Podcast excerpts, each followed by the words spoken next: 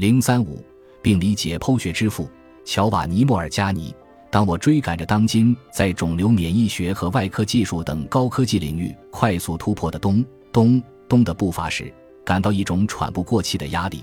我会把最新的医学杂志丢到一摞天花板高的成堆医学杂志的顶部，然后转而翻开几百年前的东西。安全、动人、睿智、舒适，我瞬间的进入一个医学世界。他安静地在那里等待着我的审阅。我窃喜于一两个世纪的科学优势。能够让我发现一些医生前辈未曾留意并予以诊断的事情，尽管他们可能就在他们眼皮底下。这种自我满足的愉悦使我感到温暖，让我至少暂时忘记了浏览本月《美国生理学杂志》的文章，甚至有时让我忘记了《外科学年鉴》。在这些解药中，我最青睐的便是莫尔加尼。当我转向过去逃避现在时，他总是在那里奉上一篇精美而详细的病历。对这种诊断的挑战，让我像个趾高气扬的白日梦想家。在他两千四百页的书中，我发现了一些病例，其中包括有史以来第一次描述的病例。这些病例可以辨认为以下疾病：大叶性肺炎、动脉瘤缩窄、梅毒、瓣膜关闭不全和狭窄、阿斯综合征及新传导组织、肺动脉狭窄、法洛四联症、二尖瓣狭窄和反流、心内膜炎。肺结核、股动脉栓塞、肾炎、神经梅毒、胃癌和肠癌、肠息肉、溃疡性结肠炎、克罗恩病、直肠膀胱瘘、肠管壁疝、肝硬化、胰腺炎、前列腺增生。在未来的冬夜，病因中还有大量未被发现的宝藏等待着我去挖掘。莫尔加尼对冠状动脉硬化阻塞伴心绞痛进行了描述。他也首次证明了中风不是由大脑实质的损伤引起，而是由其供血血管的病理改变引起的。每一个描述都带来了对疾病认知的重大飞跃。病人有时以性命，而大多数以职业的称谓跃然纸上，仿佛从文本中走了出来，让人想起刻在许多现代医院尸检室墙上令人敬畏的声明：“生命之源在这里。”面对死亡，解析死亡，才能更好地理解生命。在病因中还有其他闪闪发光的金子，其中一些我犹豫着讲述给你们，因为他们有时接近下流，有时颇有些耸人听闻，以淫秽之言来吸引读者的兴趣。这种指责不应施加给我们所尊敬的莫尔加尼，但无论如何，他还是这样做了。他讲述了一个水性杨花的年轻女子的故事。他在一次强烈的性快感中终结了自己的生命，他的动脉从中部断裂而导致了死亡，想必是经历了一次强烈而扭曲的性高潮。尸检显示，致死的原因是我们今天所说的夹层主动脉瘤合并心包积血。以下是莫尔加尼对临床病史的一段不加感情色彩的描述，这可能是对这种罕见的遗传性疾病的第一份报告，即马方综合征。一八九六年，一位法国人对其进行了一份案例综述。一名妓女，二十八岁，身形消瘦。几个月来，特别是在过去的十五天里，她一直苦恼于某种倦怠感，厌恶食物，甚至厌恶一切事物。她很少进食，过量饮用混合酒精，甚至达到了酗酒的程度。有个想要寻欢的人来到屋子里找她，过了一会儿出来，满脸困惑和不安。在这之后的两三个小时里，他始终没有露面。目睹了这一切的邻居们破门而入，发现他已经死亡，全身冰冷，躺在床上的姿势直接暴露了他生前正在做什么。特别当人们看到精液从他的生殖器中流出，而另一些时候，莫尔加尼所展示的案例是如此可怕，以至于延伸了读者的想象。一七零四年。一名男子因动脉瘤住进了博洛尼亚医院，他因患梅毒，引起了主动脉中一部分的膨出变弱，几乎要撑破他的胸部皮肤。当他开始解开绷带，想要展示自己的患病部位时，他几乎亲手将这层皮肤撕破。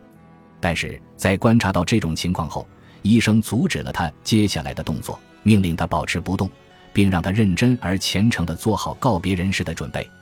这是不可避免的，也是近在咫尺的。第二天，这场不幸果然发生了，死因是已经预见到的大出血，尽管患者并没有预料到会这么快。然而，当他感觉到鲜血涌出时，他立即镇定下来，一边向上帝祷告，一边亲手拿起盆放到床边接自己的血，仿佛他正在接别人的血。他把盆放在裂开口的肿瘤下面，看护人员以最快的速度跑到他身边。不久，他就在医生的怀抱中死去了。这个不幸的家伙在临终前献祭于医学，就像患有阑尾炎的老人、患有马方综合征的妓女，以及莫尔加尼描述的其他七百个人的案例。欧美医生将他的病史作为其中一个研究对象，以效仿帕多瓦的方法。莫尔加尼给那五位教授寄去了。病因，他们立即认识到它的价值，就像这本书的作者所属的许多学术团体的成员一样。这本书出版不到三年，便印行了第二版和第三版。一七六四年，当费城的形而上学专家约翰·摩根拜访莫尔加尼时，这位美国人在他的日记中写道：“病因在整个欧洲的估价都是最高的，最终版的所有副本都已经被抢购一空。”同年。哥伦比亚大学内科和外科医学院的创始人之一塞缪尔·巴德在爱丁堡给父亲写了一封信，信中说：“病因是一本这里的学者似乎对他寄予厚望的书。”这一伟大愿景终于得以实现。在病因中，医生们认识到病人的症状指明了身体内部患病的确切部位。在莫尔加尼之后，仅仅依靠病人陈述病史、做身体检查。脉搏触诊及观察尿液已经不再足够，自此，医生将基于那些新发现的器官的哭声来判断患病的部位。这些哭声更加微弱，需要医生们更加大量的聆听才能发现。医生们从病因中吸取了经验教训，进行了更加仔细的病史问询。越来越多的人提出了探索性的问题，试图找到隐匿的信息。体格检查。是医生最能发挥其敏锐感官的艺术。其真正的起源并非希波克拉底学派以不可挽回的失落的记忆。实际上，在莫尔加尼之后的一个世纪，这门技艺才得以发展。触诊变得更为彻底，解剖学也依靠 3D 技术更为深入。至于叩诊，即利用组织密度的差异，根据奥地利医生利奥波德·奥恩布鲁格在1761年的描述来看，在当时没有得到充分的认识。在很久之后，莫尔加尼的法国门徒让尼古拉斯·科维萨特才重新发掘它的价值。在体格检查的发展过程中，最具价值的时刻发生于1816年，当时河内雷奈克发明了听诊器，促使医生们在检查方法上有了更大的发现。正如莫尔加尼在此之前享有的声名，在1761年之后，他被视为医学界圣贤般的人物。詹姆斯·博斯维尔在他的由赫布里底诸岛日记中讲述了一个有趣的故事。塞缪尔·约翰逊建议他写信给帕多瓦大学，要求那里的教授对蝎子进行解剖，以解决他们两人正在进行的一场有关生物的辩论。博斯维尔在欧洲大陆做大旅行时，曾去拜访莫尔加尼。他在1765年6月27日的备忘录中称莫尔加尼为一位善良正派的老人。他觉得自己八十三年的生命中，在学习上投入了太多时间。我的一生都是在书籍和尸体研究中度过的。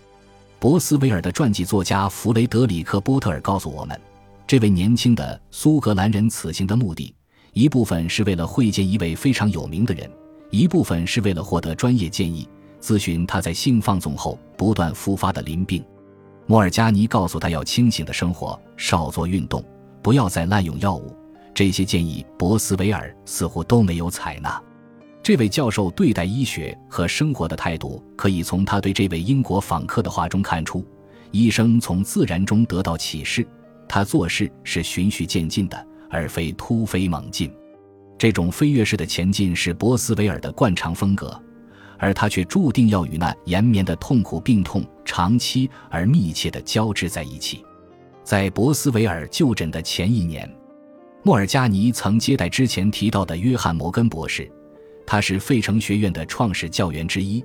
该学院即将成为美国的第一所医学院。在1764年7月24日的日记中，摩根记录了他对这位老解剖学家的印象。我收到了博洛尼亚的塞拉蒂医生的来信后，前去向这位大名鼎鼎的莫尔加尼致敬。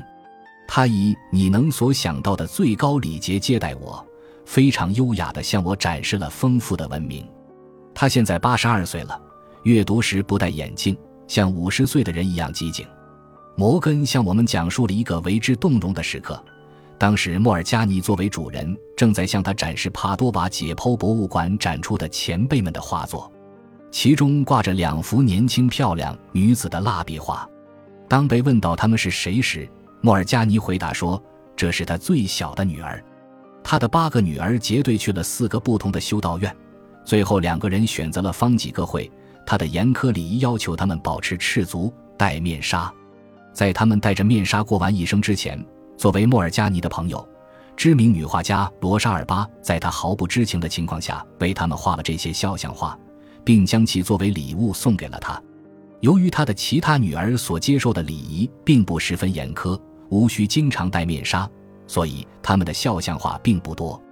因此，在这处陈列着莫尔加尼在书籍和尸体研究中的一生拥有的负重和收获的展馆中。他将喜爱的两个小女儿玛格丽塔和路易吉亚多梅尼卡罗莎的肖像挂在了这里。当父亲最后一次凝视着他们的面庞时，他们也在望着敬爱的父亲。一七七零年九月二日，乔瓦尼·莫尔加尼挚爱的妻子宝拉去世，他们忠贞而温情的连结也随之消散。这位年迈的官夫在他的爱人离开后，没有在这个世界上逗留很长时间。他在工作中阐明了中风的病理基础，而晚年他也死于这一疾病，就像他的老师瓦尔萨尔瓦和师祖马尔比基一样。他在自己位于马西莫大街三零零三号的家中安然离世，在那里仍然可以看到一块牌匾，上面写着简单的一句话：“乔瓦尼·莫尔加尼创建了病理解剖学，于一七七一年十二月六日在这里去世。”在莫尔加尼离世前八年。故乡福利的政府官员在市政大厅里安置了一块大理石牌匾，上面刻着他们最著名的居民的肖像。按照典型的小镇风格，牌匾的题字超越了其主人公在人类历史上的应有地位——乔瓦尼·巴蒂斯塔·莫尔加尼·福利的贵族。1763年，福利的镇民竖起了一座大理石雕像。因为他的发现和居住使他的国家和全世界人民都感受得到他的杰出。有学识之人会真诚地相信，莫尔加尼是人类历史上最重要的人物。谦逊的莫尔加尼第一次读到题词时会作何反应，我们无从知晓。最有可能的是，他宽容地笑了笑，善意地承认了这个小镇需要通过他的名誉而增加声望。他考虑的十分周到。